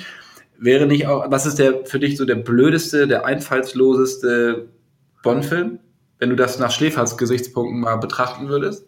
Schläferts Gesichtspunkten, also ähm, da werde ich vielen auf die Füße treten, weil ich weiß, es ist für viele einer ihrer Lieblingsbonds und zwar auch deswegen, weil sie den vielleicht als erstes im Kino gesehen haben. Aber ich muss sagen, also der für mich einfach albernste und äh, Schläfertsmäßigste eben im Grunde wäre Moonraker. Ähm, weil da haben sie, obwohl also da, das war auch eben zu der Top-Zeit, war quasi mein zweiter, den ich dann damals in äh, als, als äh, Jugendlicher äh, zur Premiere, Premierenzeit erleben durfte. Aber der hat mich schon damals echt enttäuscht, weil gerade in der Spion, der mich liebte, muss ich sagen, dass ich eine Figur wie Beißer wahnsinnig toll fand. Also so ein, so ein Killer, genauso wie bei Goldfinger Odd Job, der so unbesiegbar erscheint ähm, und der damals wirklich ernst war. Den, vor dem hatte ich beim, damals ehrlich Angst ich fand den unfassbar furchteinflößend, weil ich dachte, gegen den kann ja gar keiner was machen. Da ist ja auch James Bond, hat ja gar keine Chance gegen den. Und wenn der kommt, ist jeder tot. Also der hat mich wirklich richtig, richtig gefesselt. Und der wurde im zweiten, also dann bei Moonraker, wo er wiederkam und ich mich richtig freute, wurde er von Anfang an zur Witzfigur und fast Dolly mit, mit seiner, mit seinem Love Interest. Ja, und dann, also diese, seine, seine Freundin, also ich finde schlimmer, äh, kann man kein, kein, keine Klischee-Freundin basteln, wie, wie die. Also das war so, also das war so mit dem Mega-Holzhammer. Äh, das hat mich, hat mich echt schon damals abgeschreckt, obwohl da so tolle Szenen sind, wie die, die wirklich fantastische Pre-Title-Sequenz, wo Bond halt ohne Fallschirm aus dem Flugzeug geschubst wird. Für mhm. mich eine der besten. Und der Kampf dann auch, großartig und dann machen sie es aber doch kaputt, indem dann noch Beißer hinterherfällt, dem dann sein, sein Seil reißt, der Fallschirm nicht aufgeht und er dann noch so wild rudernd fällt er dann ins Zirkuszelt und das soll lustig sein. Damit haben sie diese ganze Spannung der Szene kaputt gemacht. Und das geht den ganzen Film über so, dass da immer nur eine Mega-Action-Szene oder äh, nach der anderen, es, Bond holt ein Gerät nach dem anderen raus, was nie vorher genannt wurde in den alten klassischen, da wusste man ja schon, ah, er hat seinen Aston Martin dabei, der hat einen, der hat einen Schleudersitz, der hat diese und so und, und man konnte sich auf gewisse Sachen freuen und andere waren Überraschungen. Aber hier hat er einfach in jedem Moment irgendein Zaubermittel rausgeholt und seine Gondel in Venedig war eben auch eine äh, total ausgestattet und so weiter und die, die zuckende, lachende Taube und so da drin. Also da gibt's Momente, da, da ärgere ich mich richtig drüber, weil das hätte, das hätte so ein toller Film werden können. Die Schlange, der, der Python, das ist, hat mich damals auch vollkommen rausgebracht. Ja, es sind so viele Sachen, wo ich finde, da haben sie einfach den Mythos äh, dass man es wenigstens so halbwegs ernst nimmt, mit Ironie einfach kaputt gemacht, weil sie daraus eine, eine wirklich billige Klamauk-Revue gemacht haben. Und deswegen habe ich mich über den immer geärgert, obwohl ich ihn auch trotzdem mag. Und das ist das Bizarre daran selbst ein ganz schlechter Bond oder einer, den ich gar nicht so toll finde oder auch selbst ein, ein Diamantenfieber oder ein, ein der Mann mit dem goldenen Colt, so, wenn er läuft, freue ich mich trotzdem über die Momente und ich freue mich, wenn das Bond-Thema erklingt. Ich freue mich, wenn der Titelsong kommt. Ich freue mich über die Szenen, die mir gefallen und mache halt irgendwie, schalte auf Durchzug und mache irgendwas anderes in, währenddessen in den anderen. Aber jeder hat trotzdem immer noch diese Momente der Faszination, ähm, dass es eigentlich daher für mich keinen schlechten, also nur bessere und nicht so gute Bonds gibt und welche, die man halt so ne, mit persönlichem Gefühl. Aber äh, jeder Bond hat eine Faszination. Wir hatten Schläfer es gerade angesprochen. Ihr hattet da ja auch mal so, so einen Knaller in die Ecke mit Lex Barker. Mr. Dynamite morgen küsst euch der Tod. Ja. Ähm, das war ein Riesenerfolg, ne? Das war ein Riesenerfolg. Und da muss ich sagen, also auch bei Schläferz, also die, die schlechtesten Filme aller Zeiten, für alle, die es nicht kennen, was ich bei Tele5 mit Peter Rütten mache, wo wir ja ausgewählt schlechte Filme zeigen, präsentieren, kommentieren und zelebrieren, also auch feiern. Und da war es endlich mal so weit, dass wir wirklich auch einen äh, eine äh, James Bond ähm, ja einen James Bond Versuch hatten und ich da auch meine ganze Bond-Nerdigkeit ausleben konnte und wir haben einen eigenen äh, Bond-Vorspann gedreht, da bin ich heute noch stolz drauf, den kann ich mir immer wieder ansehen, da haben wir You Only Live Twice, haben wir äh, zu You Only Watch Scheiß äh, umgemünzt und haben den wirklich gebaut und ach, das war, das war wunderbar, aber die Geschichte von dem Film ist wirklich so toll. Ähm, der heißt übrigens nicht Mr. Dynamite, sondern Mr. Dynamit. Das ach, Entschuldigung, ja natürlich. Herr Sprengstoff auf Deutsch. Ähm, das, da äh, wirklich die tolle Geschichte, dass dieser Film der Versuch war, äh, von Deutschland einen deutschen James Bond aufzubauen. Denn es gibt wirklich eine Reihe, nämlich diese Mr. Dynamit-Reihe mit dem äh, deutschen BND-Agenten, also vom Bundesnachrichtendienst, äh, Bob Urban. Und äh, Bob Urban wird natürlich urdeutsch gespielt von Lex Barker. Und ähm, man hat da versucht, eben zu zeigen, hey, nicht nur Secret Service und die Engländer und so, äh, ne, also und die Amerikaner und so, die, die sind alle so cool immer in den Filmen. Nee, wir auch. Vom, der BND kann auch ganz toll sein. Und haben deswegen versucht, den zu verfilmen. Und der BND selbst hat den Film mitproduziert. Also beziehungsweise hat wirklich äh, große Summen Geld mit reingesteckt und wollte da nämlich seinen Ruf aufbessern. Und es gibt dazu eine, äh, sogar eine Studie, also wenn man in die Archive des BNDs geht, ähm, dann findet man dazu eine, eine äh, große Abhandlung, ganz toll, ganz interessant, von Bodo Hechelhammer, das ist der Chefhistoriker des BNDs, und der hat uns selber auf diesen Film hingewiesen äh, und hat äh, war auch dann bei der Premiere in Dresden haben wir das im Militärmuseum haben wir den Film präsentiert und er war da und hat uns nochmal diese Geschichte erzählt. Das ist unglaublich interessant. Der ähm, man versuchte halt da zu zeigen, wie cool man ist, hat aber leider auf so etwas wie ein gutes Drehbuch ähm, wirkliche, nach, wirkliche Ideen, gute Action und alles, was eigentlich einen solchen Film ausmacht, leider verzichtet. Und es wurde ein riesiger Flop. Und es ist ein, ein stinklangweiliger, total vermurkster, peinlicher Versuch, ähm, wirklich des, des deutschen Films cool englisch-amerikanisch ähm, zu wirken, ähm, mit, mit unfassbar bizarren Szenen, die man sich echt nicht vorstellen kann. Bob Urban zum Beispiel kann äh, Bauchrednern und ähm, äh, macht damals, kommt er zum Beispiel einmal aus der Falle, weil er ist umzingelt und er kann Bauchrednern, was dann aber so klingt, dass er mit ganz anderer Stimme äh, halt von hinten äh, die, die eine Stimme kommen kann und dann drehen sich die um und er kann fliehen und solche Sachen.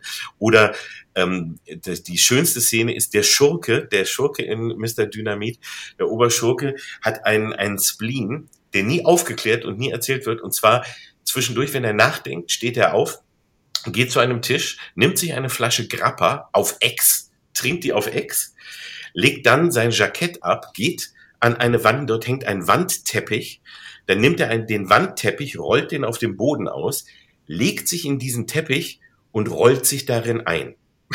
Ende. Das macht er in dem Film mehrfach. Embryostellung dann? Es wird niemals gesagt, warum.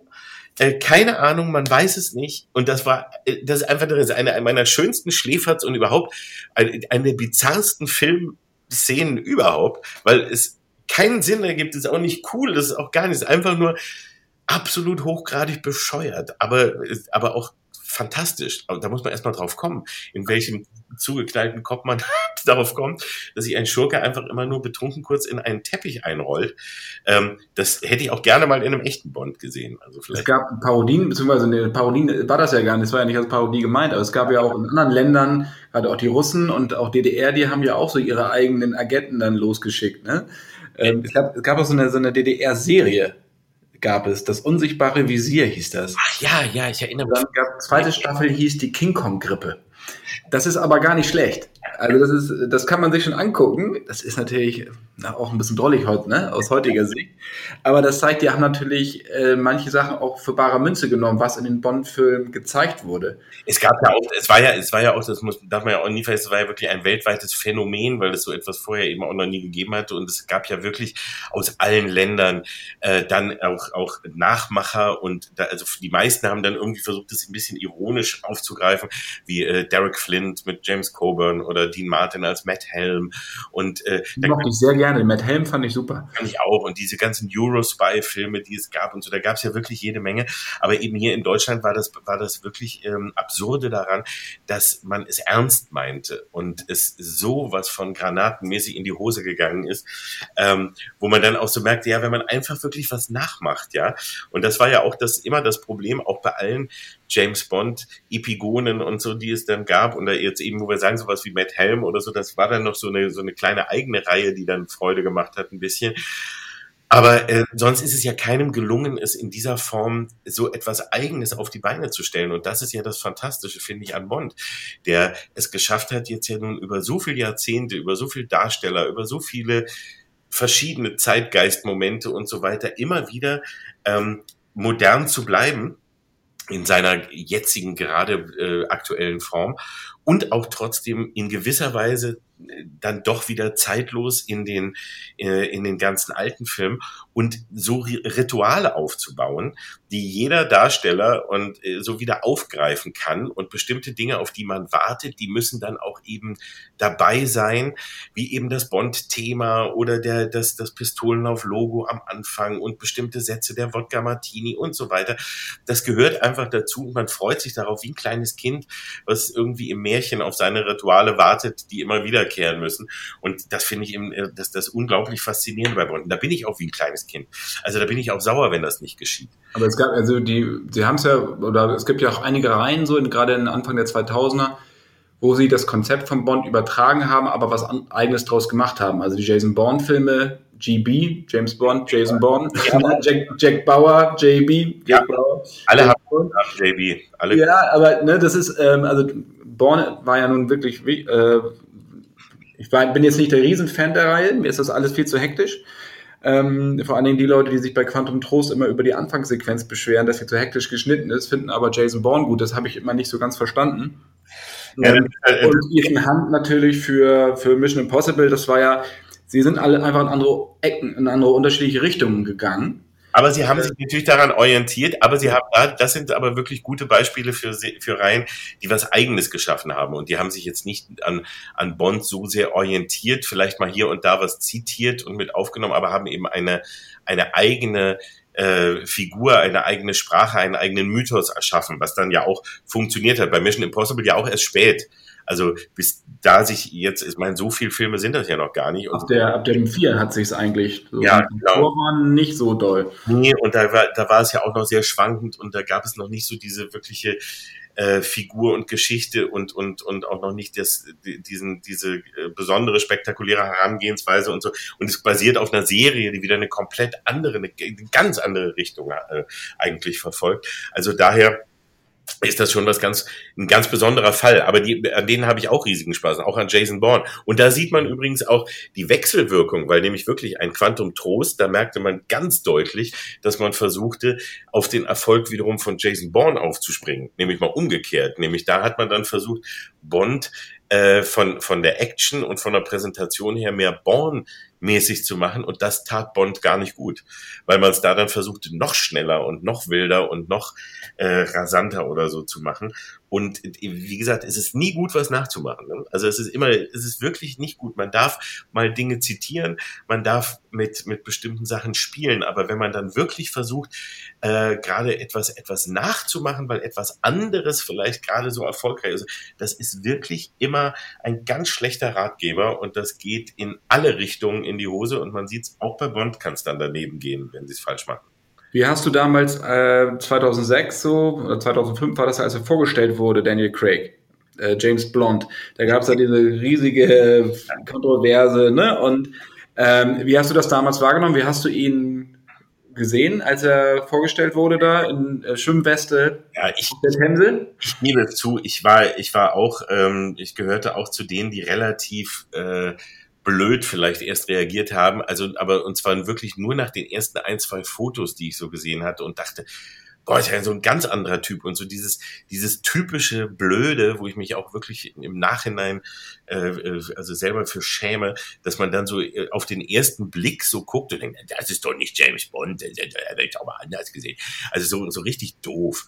Ähm, und dann, als ich den Film gesehen habe, äh, habe ich auch gedacht, oh, also es wurde zur Asche in meinem Mund, wie es so schön heißt. Es war wirklich, also echt, ich habe gedacht, dass äh, ich nehme alles zurück, weil äh, ich dort sah und ist, deswegen, also ich, ich liebe eben auch die, die, die Craig-Filme. Viele haben ja gesagt, das ist nicht mehr mein James Bond, das ist eine andere Art. Da muss ich eben auch zu sagen, genau an diesem Punkt angreifen. Bond ist auch immer Zeitgeist. Und wenn wir heute einen Bond präsentieren würden, wie es damals äh, Roger Moore oder auch noch ein Pierce Brosnan in den 90ern gemacht hat, dann würde das nicht funktionieren. Das wäre heute einfach drüber. Es wäre eine Parodie. Und, ein, und, und Bond musste sich nach ähm, vor allem eben auch ja Fernsehen 24 und, und äh, dann eben auch Jason Bourne und so weiter, musste sich neu erfinden und musste anders daran gehen. Und ich finde, das hat er, hat man ziemlich perfekt gemacht, auch wenn mir bei Casino Royale natürlich eben zum Beispiel extrem das Bond-Thema gefehlt hat. Und was ja erst am Ende erscheint, mhm. wenn der Film eigentlich zu Ende ist. Und ähm, Andererseits habe ich dann aber die Wodka Martini Anspielung mit geschüttelt und gerührt und wie gesagt, das sehe ich so aus, als ob mich das interessiert. Mhm. Äh, da, soll ich sagen, das, das fand ich großartig dann wieder, weil ich merkte, ja, sie spielen hier damit, sie präsentieren uns das neu und ich finde, so wie es bei Skyfall oder so zum Beispiel dann funktioniert, ähm, ist das eine, ist das ein Bond der 2000er. So, und das funktioniert und das kann man mehr oder weniger mögen. Das kann dem einen zu wenig Humor sein und dem anderen äh, zu ernst oder zu hart oder was weiß ich. Aber ich finde, es ist eine sehr, sehr gelungene ähm, äh, Übertragung in die heutige Zeit und ich finde, dass das, dass das sehr, sehr gut funktioniert. Und du hattest, hast auch recht gehabt. Also am Anfang haben die nicht darüber nachgedacht, dass sie das quasi so als so wie so ein Marvel-Film machen. Also dass es halt immer ne, eine Storyline äh, geht. Also ich habe mit Paul Haggis, dem Drehbuchautor, letztes Jahr gesprochen. Und äh, habe ich ihn auch gefragt. Ich sag, habt ihr immer schon, wolltet ihr die Geschichte weiter ergründen? Und die, also null. Wir haben nie darüber nachgedacht, das Ding überhaupt als Fortsetzungsgeschichte anzulegen. Ähm, deswegen wirkt wahrscheinlich Quantum Trost auch so ein bisschen verhackstückt. Genau, weil das Feld. Weil das noch nicht ausgereift war. Ja, da war es noch nicht ausgereift. Das, einerseits ist es eine Nachfolge. Das, das ist ja auch, man muss ja auch dann immer nochmal so, die, wenn man ganz in die Hintergründe geht, dann gab es ja eben diese, diese langen Rechtsstreitigkeiten, dass man eben Spectre und Blofeld nicht verwenden durfte, aber andeuten wollte. Dann hatte man mit Quantum ja eine, eine eigene. Sag ich fand so, ich aber gut. Fand ich aber gut. Also ja, also so ein Spectre-Ersatz geschaffen. Dann hat man, kriegte man die Rechte wieder, dann hat man Spectre und Blofeld doch zurückgeholt und das dann jetzt so versuchen zu verbinden, ist ja nicht einfach. Ja, und da merkt man dann auch eben genau, und, und auch hier nochmal was, auch das Buch äh, bei jedem Bond, ähm, darf man nicht äh, zu gering einschätzen. Also das ist eben auch, was man so ganz früher, muss ich, muss ich so sagen, als ich Kind oder Jugendlicher war, habe ich da vielleicht noch nicht so drauf geachtet. Da war es mir wichtig, dass irgendwie tolle, äh, spektakuläre Action-Szenen oder tolle, äh, äh witzige, spannende oder sonstige Momente äh, erscheinen. Aber später hat sich erst gezeigt, wie wichtig es doch ist, ob das Buch auch funktioniert in irgendeiner Form. Und wenn man dann halt so sieht, ah, da zerfasert es sich. Und wenn man dann, also Spectre zum Beispiel, finde ich, ich, ist, ist auch so ein Beispiel, wo man merkt, ah, da, es hat nicht richtig funktioniert. Die, mhm. die erste Hälfte von Spectre finde ich richtig toll. Äh, den, die, den Anfang, die mit dem äh, Hubschrauber-Sequenz in Mexiko, der Teil, das ist, finde ich fantastisch. Ähm, und einige Sachen finde ich daran richtig toll und am Ende verpufft es dann alles. Ja. Ähnlich ist es aber auch bei alten Filmen. Wenn ich mir heute, ich habe ja gerade letztens nochmal Man lebt nur zweimal geguckt. Das, ist ein, das Drehbuch ist total vermurkst. Also das ergibt hinten und vorne keinen Sinn. Ähm, warum Bond seinen Tod vortäuscht und zwar so, dass es gar keiner mitbekommt, nämlich privat im Bett. Dann wird er beerdigt, das steht in der Zeitung, dann läuft er aber überall rum, dann wird er zum Japaner gemacht, obwohl er nirgends als solcher Auftritt nur einmal kurz im Boot und auch die, auch dort, wo er dazu gemacht wird, sind ja sowieso die Agenten, die wissen, dass, dass er das ist, also weil, weil die haben da ja auch äh, Spione eingeschleust und dann am Ende, hä? Also da fragt man sich, da, also da habe ich dann echt gesessen und hatte, was erzählt ihr hier eigentlich? Ja. Also der Film hat, der, der, der zieht sich immer von einem Moment zum anderen. Da sind auch viele tolle dabei. Ich mag den sehr. Also der hat auch äh, eben ganz. Da ist, die, da ist die Ausstattung das Beste von Ken Adam, ne? Also das ist so. Der Song ist toll, die Ausstattung ist toll, da sind ganz klasse, tolle Momente und so drin. Aber dazwischen ist er auch Streck, also hat er auch sehr langatmige Strecken, die überhaupt keinen Sinn ergeben. Ja, aber es ist Karin Dor dabei, insofern ist alles gut. Ja, ja, ich habe ihn mit großer Freude wiedergesehen und trotzdem, und das gehört ja auch dazu, das muss ich ja auch immer mal sagen, das ist ja auch sowas, was bei uns bei Schläferz dann oft vorgeworfen wird, ja, dass man, oh, ihr könnt euch doch nicht über den Film lustig machen, das ist ein Klassiker, das wir He-Man hier Masters of the Universe letztens hatten und so weiter. Ähm, ich finde, man, man darf, also erstens mal ist Humor nichts Böses, ja. Wir stellen uns nicht hin und man lacht nicht Dinge aus, sondern man lacht darüber und man lacht auch, man darf auch darüber lachen, wie man vielleicht Sachen früher verstanden hat oder wie früher Sachen gemacht wurden. Ähm, da darf man auch drüber lachen. Das ist kein Auslachen. Und ich finde, ich darf heute auch über einen Bond-Film über gewisse Sachen lachen oder ich darf mir auch bei gewissen Momenten vorm Kopf schlagen und ich darf auch sagen, ich finde ein paar Sachen langweilig oder äh, sehr schlecht umgesetzt und ich darf andere wieder feiern und bejubeln und ich darf trotzdem jeden Bond-Film an sich toll finden, auch wenn er ganz viel schlechte Momente hat. Das finde ich gehört einfach ja, dazu, ja, also so erwachsen und so muss man irgendwann dann einfach sein, dass man sagt, okay, früher äh, hat man viele Dinge mit anderen Augen gesehen, man hat äh, viele Dinge anders, anders bewertet ähm, und deswegen muss man aber etwas nicht, nicht äh, schlecht finden oder gut. Ich habe Godzilla geliebt, als Kind Godzilla, mein Lieblingsschauspieler. Ich habe hier überall noch Godzilla-Figuren. Wenn ich die Filme heute gucke, ich möchte es so gerne viel öfter, weil ich dieses Gefühl von damals nochmal haben möchte, aber ich kriege es nicht. Also, weil wenn ich die Filme wirklich gucke, dann ist es eher, oh mein Gott, wie, es stimmt so vieles nicht. Wie bescheuert sind die? Aber dieses Gefühl, was ich damals im Kino hatte, nämlich die wirklich totale, komplette Begeisterung, äh, die lässt sich nicht einfach so äh, wieder, wieder zurückholen. Aber bei Bond klappt das noch immer ziemlich gut, selbst wenn da viele Dinge nicht so äh, hundertprozentig sind. Aber trotzdem ist, äh, funktioniert das meiste immer noch. Gerade in der, in der Craig-Ära ist ja dieses Product Placement noch ein bisschen äh, ja, äh, exorbitanter in die Höhe geschossen, so ein bisschen die Anzahl, äh, dass du auch jetzt bei keine Zeit zum Sterben hat ja wirklich jeder Luxusanbieter irgendein Bond-Produkt. Ja. Bist du, bist du anfällig für sowas? Ja, natürlich. Also, dass ich was, es gibt ja Kaschmir-Pullover, es gibt, äh, ich, dich könnte ich mir zum Beispiel auch sehr schön in dem Onesie aus Goldfinger vorstellen. Ja. Äh, Blauen von Sean Connery, ich glaube, den hat Oliver Brown gemacht, so eine Badehosenfilm. Ja, ja, der ist, auch, der ist auch echt wirklich äh, grandios. ähm, also da muss ich sagen, ich hätte, ich hätte mir mit Sicherheit schon diverse auch dieser Kleidungsstücke, ich bin auch in dem Bond-Shop und habe da auch viele, sagen vom Schlüsselanhänger bis Tassen und äh, sonstige Sachen und, und kleinen Requisiten und so mir auch besorgt. Und ich ähm, kann hier mit Fug und Recht behaupten, dass ich auch mit Sicherheit diverse von diesen Kleidungsstücken äh, mir schon bestellt hätte und tragen würde, wenn es sie in meiner Größe gäbe.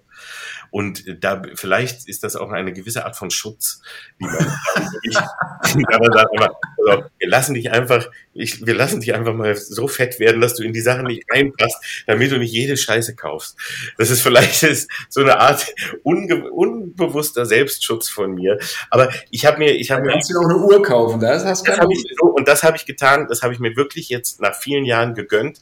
Ich habe all die Jahre, ich hatte früher so diese diese äh, einfachen, die Swatch Sachen und es gab so ein paar Bond-Uhren. Genau, die, die Kollektion gab es, ja. Hat, die hatte ich früher so in den, äh, vor damals noch, ne, wenn was man sich so gerade so irgendwie leisten konnte. Und die, die Omega-Uhren und so, ne, da habe ich immer drauf geschielt, aber gedacht, das ist so irre teuer, das kann, also ich, ich habe nie, wollte mir nie so eine teure Uhr kaufen. Und äh, wohl dann irgendwie alle, ja, aber das ist auch eine Wertanlage und mach mal und das kannst du auch und das darfst du und so weiter.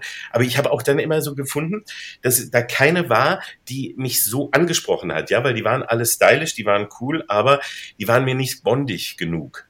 Mhm. Und jetzt kam aber im letzten Jahr kam eine raus und da habe ich dann wirklich, äh, besser gesagt, meine Frau hat sich dann richtig hintergeklemmt, weil ich mir die gewünscht habe. Und die habe ich mir dann echt gegönnt, nämlich die ähm, 50 Jahre On Her Majesty's Secret Service. Okay, so, mit, dem, mit, dem, Wappen hinten drauf. Hinten das Wappen drauf, vorne schwarz mit dem, mit dem äh, Pistolenlauf äh, Logo, also mit diesem, ne, äh, so, so drin eingearbeitet.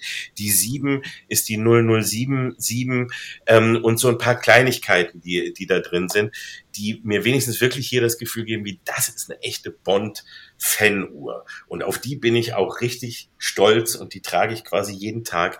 Ähm, und da äh, habe ich so das, das ganz kleine Gefühl, so wenigstens so am Handgelenk, so, so ein ganz bisschen James Bond. Und wenn du ein Smoking anziehst, dann macht das auch nochmal doppelt mehr Spaß, dir anzulegen, oder? Natürlich. Denn der Smoking ist ja auch ein bisschen, das ist natürlich auch eine, eine ganz, ganz, ganz, ganz kleine äh, Verbeugung äh, vor James Bond. Das der Smoking wurde ja so ein bisschen zu meinem Superheldenkostüm. Auch deswegen, weil ich in allem anderen einfach noch viel schlimmer aussah.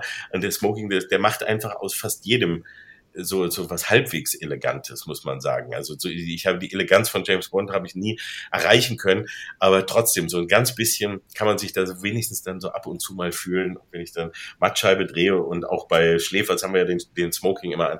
Das ist auch ein klein bisschen immer um dieses, dieses Bond-Feeling, ein, einen Hauch wenigstens rüber zu retten. Kann ich, kann ich, 100 Prozent bin ich bei dir. Also ich trage jetzt ja auch also bei der Arbeit jetzt auch nicht Anzüge und so, sondern nur jetzt auf Verleihungen, unseren Jupiter-Verleihung, die kennst du ja auch. Und äh, auch, ich war einmal bei den Golden Globes und als ich da den Smoking angezogen habe, das hat einfach, das, das macht einfach irgendwas mit einem. Das ist absolut, absolut. Das, das, das Binden der, der, äh, des Querbinders, da habe ich dann nochmal drei Stunden ge dafür gebraucht mit YouTube-Tutorials. Ich habe gebunden, ne, das, geht, das, das kann ich leider gar nicht. Dazu bin ich zu doof. Aber den, den Mittlerweile kann ich es, wie gesagt, nach drei Stunden YouTube-Tutorials. Sehr gut. Naja, aber solange ich den Smoking noch zukriege und das Gefühl habe, wenn man da steht, man hat das Gefühl, äh, der Wodka Martini würde einem gleich in die Hand fliegen, so von selbst. sonst gibt es einen Kummerbund. ja, natürlich. Mit allen Tricks kann man da ja auch arbeiten. Das ist ja auch das Coole am Smoking. Oh Mann. Wenn wir nächstes Jahr äh, Ende von Craig haben, ja, Ende ja. März, so Gott will, äh, oder so Corona will und äh, sich das hoffentlich bald mal erledigt hat. Ähm, und wenn es Ende nächsten Jahres ist, dass wir Bond erst sehen, Hauptsache, es ist alles irgendwie sicher. Aber was kommt danach? Was würdest du dir danach wünschen? Also ich, ähm, erstens mal, ich habe bisher jede Veränderung bei Bond mitgemacht und es war auch keine dabei, die mich jetzt total bisher in meinem Leben, wo ich sagte, da kann ich jetzt nicht mehr mitgehen und das kann ich nicht mehr mittragen und ah, ich mache nicht, ich habe keine Lust mehr. Auch bei Doctor Who ist es ähnlich zum Beispiel, da, da wird ja auch immer der, äh, der, der regeneriert sich ja auch immer wieder ähm, und da habe ich das auch immer gemacht, weil einfach auch deswegen, weil ich, weil ich es möchte, weil ich den Spaß weiter haben möchte. Ich möchte nicht ein maulender Opa werden, der sagt, das ist nicht mehr so, wie ich es früher hatte, sondern ich möchte, wenn, wenn es irgendwie äh, möglich ist, möchte ich weiter an dem Mythos Bond teilhaben und Spaß haben. Was es nun wird, weiß ich nicht. Ich persönlich glaube nicht an die ganzen vielen Gerüchte, die dahin gehen, wie Bond wird jetzt eine Frau, Bond wird jetzt ein schwarz, äh, schwarzer Darsteller, Idris Elba und so weiter, was da überlegt wird. Ich glaube nicht, dass, dass sie es machen. Ich glaube auch nicht, dass eine eine Frau als Ersatz, auch wenn es jetzt ja hier vielleicht im nächsten eben einen, einen weiblichen 007 hier mit gäbe. Das heißt ja nicht, das heißt ja nicht weiblicher Bond. Genau, das heißt ja nicht weiblicher Bond. Ich glaube nicht, ich glaube nicht, dass das gut wäre. Ich glaube es einfach nur deswegen nicht, nicht weil ich, weil ich sage, keine Frau darf das spielen, wenn ich, sondern nein, es ist halt einfach eine Figur, die über so viele Jahrzehnte so war. Es ist genauso wenig würde ich jetzt eine, eine, eine berühmte Frauenfigur, ich würde jetzt auch nicht sagen, Emma Peel soll jetzt ein Mann werden. Ja, oder irgendwie so etwas. Also ich finde einfach nur, ähm, so, so in gewissen Punkten sollte man einfach dem, was, was die Geschichte vorgibt, treu bleiben. Ich finde es auch, also auch Pippi Langstrumpf darf jetzt kein Junge werden oder darf jetzt nicht äh, äh, modern. Also ich finde alles immer dieser Versuch, etwas zu mehr, um extrem zu modernisieren oder eben zu sehr mit dem, mit dem gerade äh, amtierenden Zeitgeist zu überziehen, habe ich, haben wir ja auch schon heute ja drüber gesprochen. Das geht meistens dann doch falsch, wenn man es wirklich übertreibt. Deswegen glaube ich es nicht. Wer, wer es dann wird und wie man da dann herangeht, da bin ich sehr gespannt, weil ich glaube, es wird wieder so eine Art Neustart nötig sein, da eben durch Daniel Craig und diese Ära sich da eben so eine doch in sich geschlossene Geschichte ergeben hat. Deswegen denke ich, wird da schon noch irgendetwas nötig sein. Ähm, wobei es dann aber auch schade wäre, so Figuren wie Ralph Fiennes und andere wieder zu, zu verlieren. Aber vielleicht machen sie es so, wie sie es gemacht haben bei, bei dem Übergang ne? Denn also M blieb ja auch. Trotzdem äh, gab, war es ein ganz neuer Bond. Ich weiß nicht, wie sie es machen, aber ähm, es wird sehr spannend und ich glaube, das ist also jetzt nur so filmtechnisch, es, ich glaube, die, die Welt hat ganz andere Probleme, aber ich glaube, so äh, filmhistorisch gesehen ist das eine der bedeutsamsten Entscheidungen, die da getroffen werden muss und die möchte auch nie in der Haut der Verantwortlichen stecken, weil erstmal machst du sowieso alles falsch, erstmal werden sowieso alle über dich herfallen äh, ne, wenn er nur eine andere, wir haben es ja gesehen, nur die falsche, äh, vermeintlich falsche Haarfarbe äh, kann ja schon zu einem mega Shitstorm weltweit führen. Also daher wird das auf jeden Fall nicht leicht. Und so gerne ich auch James Bond ähm, mein ganzes Leben lang spielen wollte, ich muss jetzt auch sagen, ich, ich weiß gar nicht, ob ich es jetzt noch will. Ich, ich meine, eigentlich wäre es Zeit für einen etwas älteren, übergewichtigeren Bond, also das mal einfach nur einen neuen Look zu kreieren. Aber ähm, ich muss auch ehrlich sagen, ich weiß gar nicht, ob ich diese Bürde auf mich nehmen würde. Und ich denke, Daniel Craig hat äh, kann inzwischen zu Recht wahnsinnig stolz sein und äh, das wird ist er ja wohl auch. Aber ich möchte dieses dieses erste Jahr oder die ersten zwei Jahre oder so äh, waren, glaube ich, echt bitter für ihn. Da, da, da möchte ich nicht mit ihm. Ja, da hat er sich dann auch, glaube ich, so ein bisschen zurückgezogen, auch pressetechnisch. Ne? Also ja. wir, am Anfang war das noch relativ einfach, ihn zu bekommen und dann wird das immer weniger. Ja. Aber ich, ich glaube, also wie gesagt, Lashana Lynch in Keine Zeit zu sterben, bekommt er die Dienstnummer 007, aber sie ist natürlich nicht James Bond und weil er ja im Ruhestand ist, mehr ja. wollen wir gar nicht spoilern. Ähm, ich glaube auch nicht, dass es eine Frau wird, also dass eine Frau James Bond spielt. Ich glaube, die Ethnie spielt einfach keine Rolle, ob es ein das wäre mir auch Afro-Engländer ist, also es wird ein Engländer bleiben. Ja. Ähm, ich glaube, was wichtig ist, ist die, die Inszenierung. Also wie, ja. welcher Regisseur steckt dahinter, um das neu zu machen? Und ich halte ja große Stücke auf Christopher Nolan und wenn er es schafft, seine, seine dramaturgische Kühle, die er gerade ja auch bei Tenet und so wieder gezeigt hatte. Der Film soll ja auch so kühl sein, aber ähm, das in Bond umzuwandeln, ja, dann ist das halt wirklich auch was vollkommen Neues. Das wäre was, ja, das stimmt. Ja, wirklich was. Tarantino wäre mir zu, zu verspielt und zu viel wahrscheinlich ich glaube, das wäre, wäre, ein spannendes Experiment, aber ich kann es mir auch nicht so richtig für ein, ich glaube, das wäre so ein One-Off-Ding, wo man so sagt, das ist einmal äh, spannend zu sehen, was der daraus macht, aber ich kann es mir auch nicht so richtig vorstellen, dass der das neu startet oder und dann in die richtige äh, in die richtige Richtung zieht. Äh, aber Nolan wäre wirklich wäre wirklich toll. Und ja, es ist eben auch echt die Regisseure darf man nie unterschätzen dabei. Also das, das ist ja, eben. Mir hatte, mir hatte Roland Emmerich vor vielen Jahren mal seinen Pitch für einen Bond-Film, den er wohl mal äh, gemacht hatte, erzählt. Ich weiß nicht, ob du die Geschichte kennst, dass er sagte, er, er hat, er wollte, es war in den 60ern angelegt und äh, dann sah so, so ein Landsitz und dann kommt ein äh, das Aston Martin oder ein Rolls kommt vorgefahren, Sean Connery steigt aus und als natürlich da auch als älterer und da ist so eine Riege an Jungen, die halt so Quatsch machen.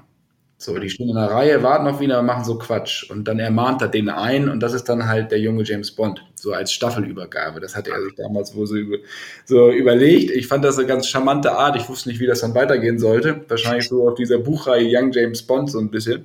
Ja. ja, aber das ist ja auch dann eben, da kommen wir auch zu einem Punkt, das gibt's dann jetzt ja auch quasi durch die ja. Kingsman-Filme, ne, wo, wo man ja, äh, wie ich finde, sehr, sehr schön auf, also wo, Ohne Frage, ja.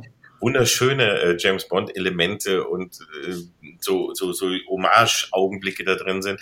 Ähm, und da sieht man dann aber auch, ja, wenn man da rangeht, das heute dann eben ernsthaft zu machen, wird schwierig. Ne? Also alles, was man, wo, wo man so mit diesem nostalgischen Blick rangeht, wird's dann läuft man immer Gefahr, schnell doch so in Richtung Parodie oder sowas zu kommen. Und deswegen wird es wirklich sehr, sehr schwierig, wo man danach hingeht.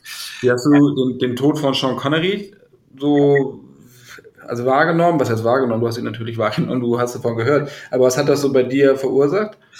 Ah, es war ein, ein, einfach einer von so vielen traurigen, bitteren Momenten, wo man so das Gefühl hat, ähm, deine Kindheit, dein bisheriges Leben, Dinge, die für dich so ganz ähm, natürlich und selbstverständlich schienen, bröckelt langsam auseinander.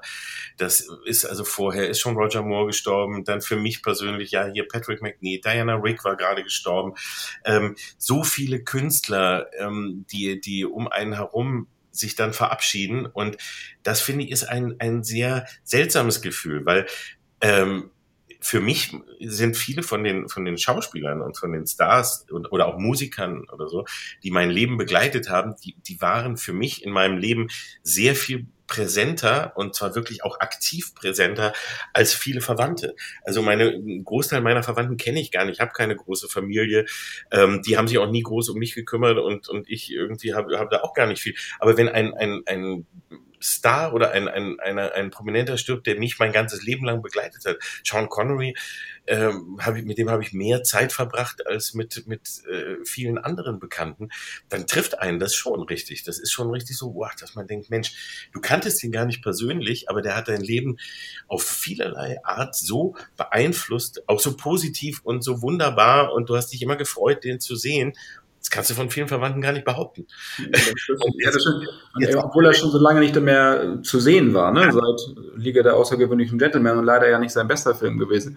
Ja, aber dadurch, dass die Filme immer wieder sind, bleibt er auch, das ist dann ja auch das Bizarre, denn dass diese Menschen dann einem ewig jung bleiben. Ne? Man, kann, man, man weiß nicht, wie es denen dann wirklich geht.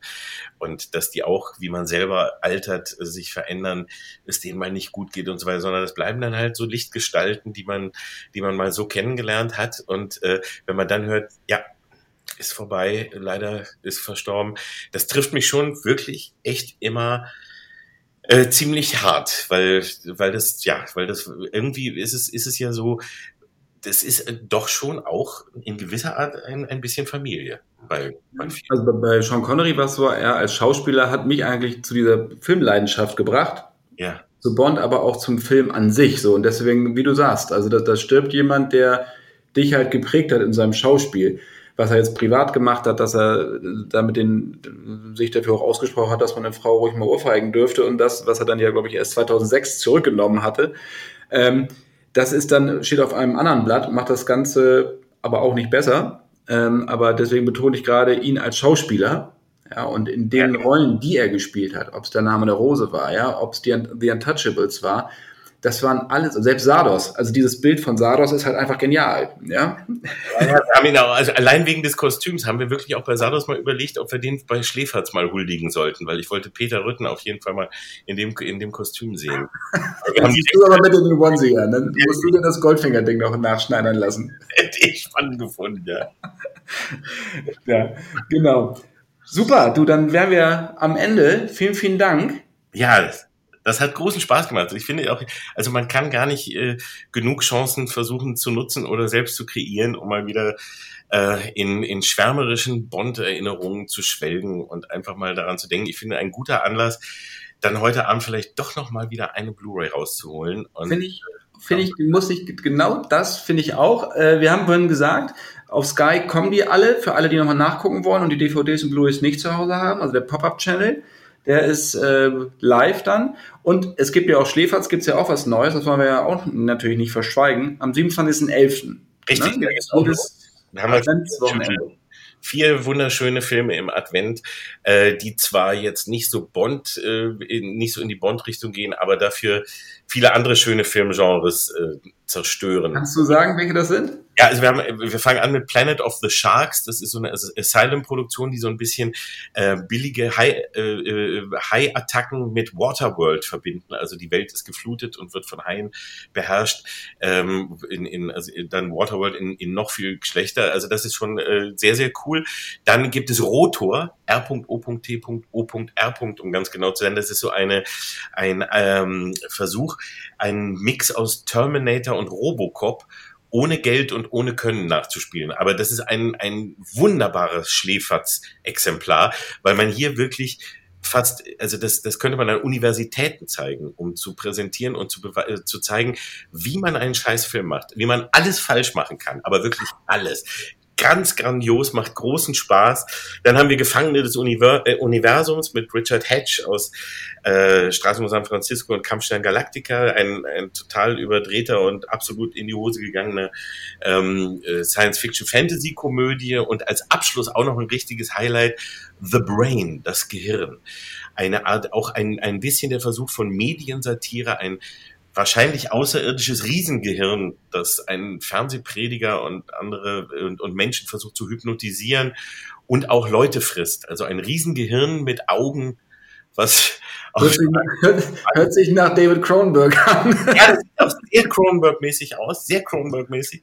Ähm, und äh, das dann wirklich rumläuft in, in Gängen und, und, und Leute auffrisst und so mit den Schuhen. Man sieht dann nur die Schuhe aus dem Gehirn rausgucken. Geiler Film. Also wirklich, da sind, sind echte Perlen, die man ansonsten niemals wieder freiwillig sich anschauen würde. Ich kann es sehr empfehlen. Jetzt musst du mir aber abschließend noch mal eben ganz kurz, das wahrscheinlich auch viele Leute interessieren wird, musst du mir mal verraten, wie ihr auf die Filme kommen. Du hast gesagt, die BND-Geschichte, wurde euch zugespielt, Mr. Dynamit. Ja. Aber man hat, ihr habt ein riesiges Filmwissen, ihr beide. Aber irgendwann ist das ja auch mal begrenzt. Also ja, ich habe damit jetzt angefangen, wirklich, ich gehe da, also ich bin da echt ein, ein richtiges Scheißfilm-Trüffelschwein geworden, weil die ersten Jahre haben wir noch so das genommen, was man uns gegeben hat, was so im Archiv rumlag, was keiner haben wollte. Und schnell haben wir aber gemerkt, nee, also schlechter Film ist nicht gleich Schläferz. Also wenn wir das so, äh, wenn man den ein bisschen feiern und, und zelebrieren will, dann muss der auch irgendwas haben, dass er besonders schlecht ist oder herausragend bescheuert oder wenigstens irgendwie unterhaltsam auf die eine oder andere Art. Und ähm, deswegen habe ich dann jetzt angefangen zu suchen und in der Zwischenzeit, so in den letzten zwei, drei Jahren, habe ich hier eine unfassbare Sammlung an äh, wahnsinnig überteuerten Scheißfilmen mir zugelegt, weil viele von den richtig guten schlechten Filmen kriegt man nirgends mehr. Die, die sind auch nirgends, die werden nirgends gezeigt, die, die sind äh, nicht zu bekommen, kommen heute aber in wahnsinnig ähm, teuren Mediabooks raus. In einer Auflage von 300, ich habe zum Beispiel The Bees Operation Todesstachel. Äh, war ein toller Schläferz im letzten Jahr. Ähm, und den habe ich nur gekriegt, weil ich so eine, für, für einen unfassbaren Preis von ungefähr 40 Euro in einer Auflage von 300 ein wahnsinnig tolles Mediabook, ganz toll und liebevoll gemacht für einen unglaublichen Scheißfilm, den keiner mehr für fünf Euro auf dem Krabbeltisch kaufen würde. Aber da muss man suchen und da habe ich jetzt inzwischen ganz, ganz viele und finde auch wirklich immer bessere. The Brain habe ich eben genauso entdeckt, Rotor auch. Ähm, und da bin ich dann immer ganz stolz, wenn ich da was finde. Dann müssen wir immer versuchen, die Rechte zu bekommen. Also Tele5 versucht das. Das ist nicht so einfach. Ähm, aber äh, dadurch habe ich jetzt eine ganz große Auswahl schon. Und ich habe hier, der ganze Schrank ist noch voll mit, mit Dutzenden von sehr vielversprechenden äh, furchtbaren Scheißfilmen. Also ich glaube, da haben wir noch genug für die nächsten Jahrzehnte. Ähm, und je mehr man sucht und je tiefer man gräbt, desto tollere Schätze findet man. Das ist ein super Stichwort und alle Hörer, die dir vielleicht mal, Tipps geben möchten, die irgendwie Quatsch, Quatsch VHS im Keller haben, haben gesagt, das ist wirklich große Scheiße, ähm, würde ich doch mal bitten, einfach eine E-Mail an uns zu schreiben mit podcast.cinema.de. Genau. Und, und auch, ich leite das dann gerne an dich weiter. Ich kann das alles brauchen, ja. Super. Ne? Und es ist ja auch schön, dass es noch Flohmärkte gibt, wo man noch VHS kaufen kann. Ja, und ich habe ganz viele wirklich auch, auch äh, da sind die Fans auch schon immer fleißig und ich notiere mir die auch wirklich alle und versuche die dann zu kriegen. Also viele, die ich dann irgendwie so teuer gekauft habe, waren wahrscheinlich auch dann Tipps, die ich irgendwo hatte, weil ich mache mir da immer eine Liste und äh, suche dann immer wieder in, in regelmäßigen Abständen danach. Also jeder, der da irgendwie was richtig Gutes hat, sofort her mit den Infos dafür, das sind, wie gesagt, das sind wir perfekt am Ende und ich gucke heute Abend die Barbaren. Wunderbar. Ja, der ist auch natürlich, der ist, der ist auch schon lange auf der Liste. Haben wir auch schon versucht, aber noch nicht gekriegt. Aber äh, es gibt so Filme, die bleiben über Jahre auf der Liste und irgendwann klappt's, weil sich die rechte Situation ändert und manchmal findet man gar nicht den, den derzeitigen Lizenzgeber, weil keiner möchte freiwillig zugeben, dass er die Rechte an dem Film hat oder so.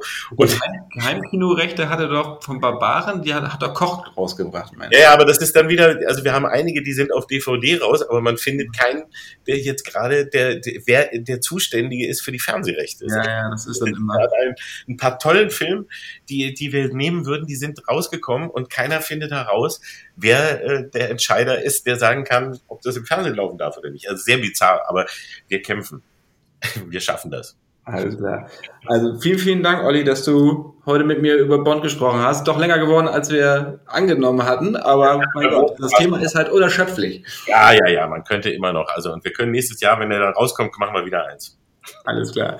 Dann vielen, vielen Dank. Euch vielen, vielen Dank fürs Zuhören. Wir hören uns dann schon in Kürze wieder. Bleibt gesund. Bis dann. Tschüss. Tschüss.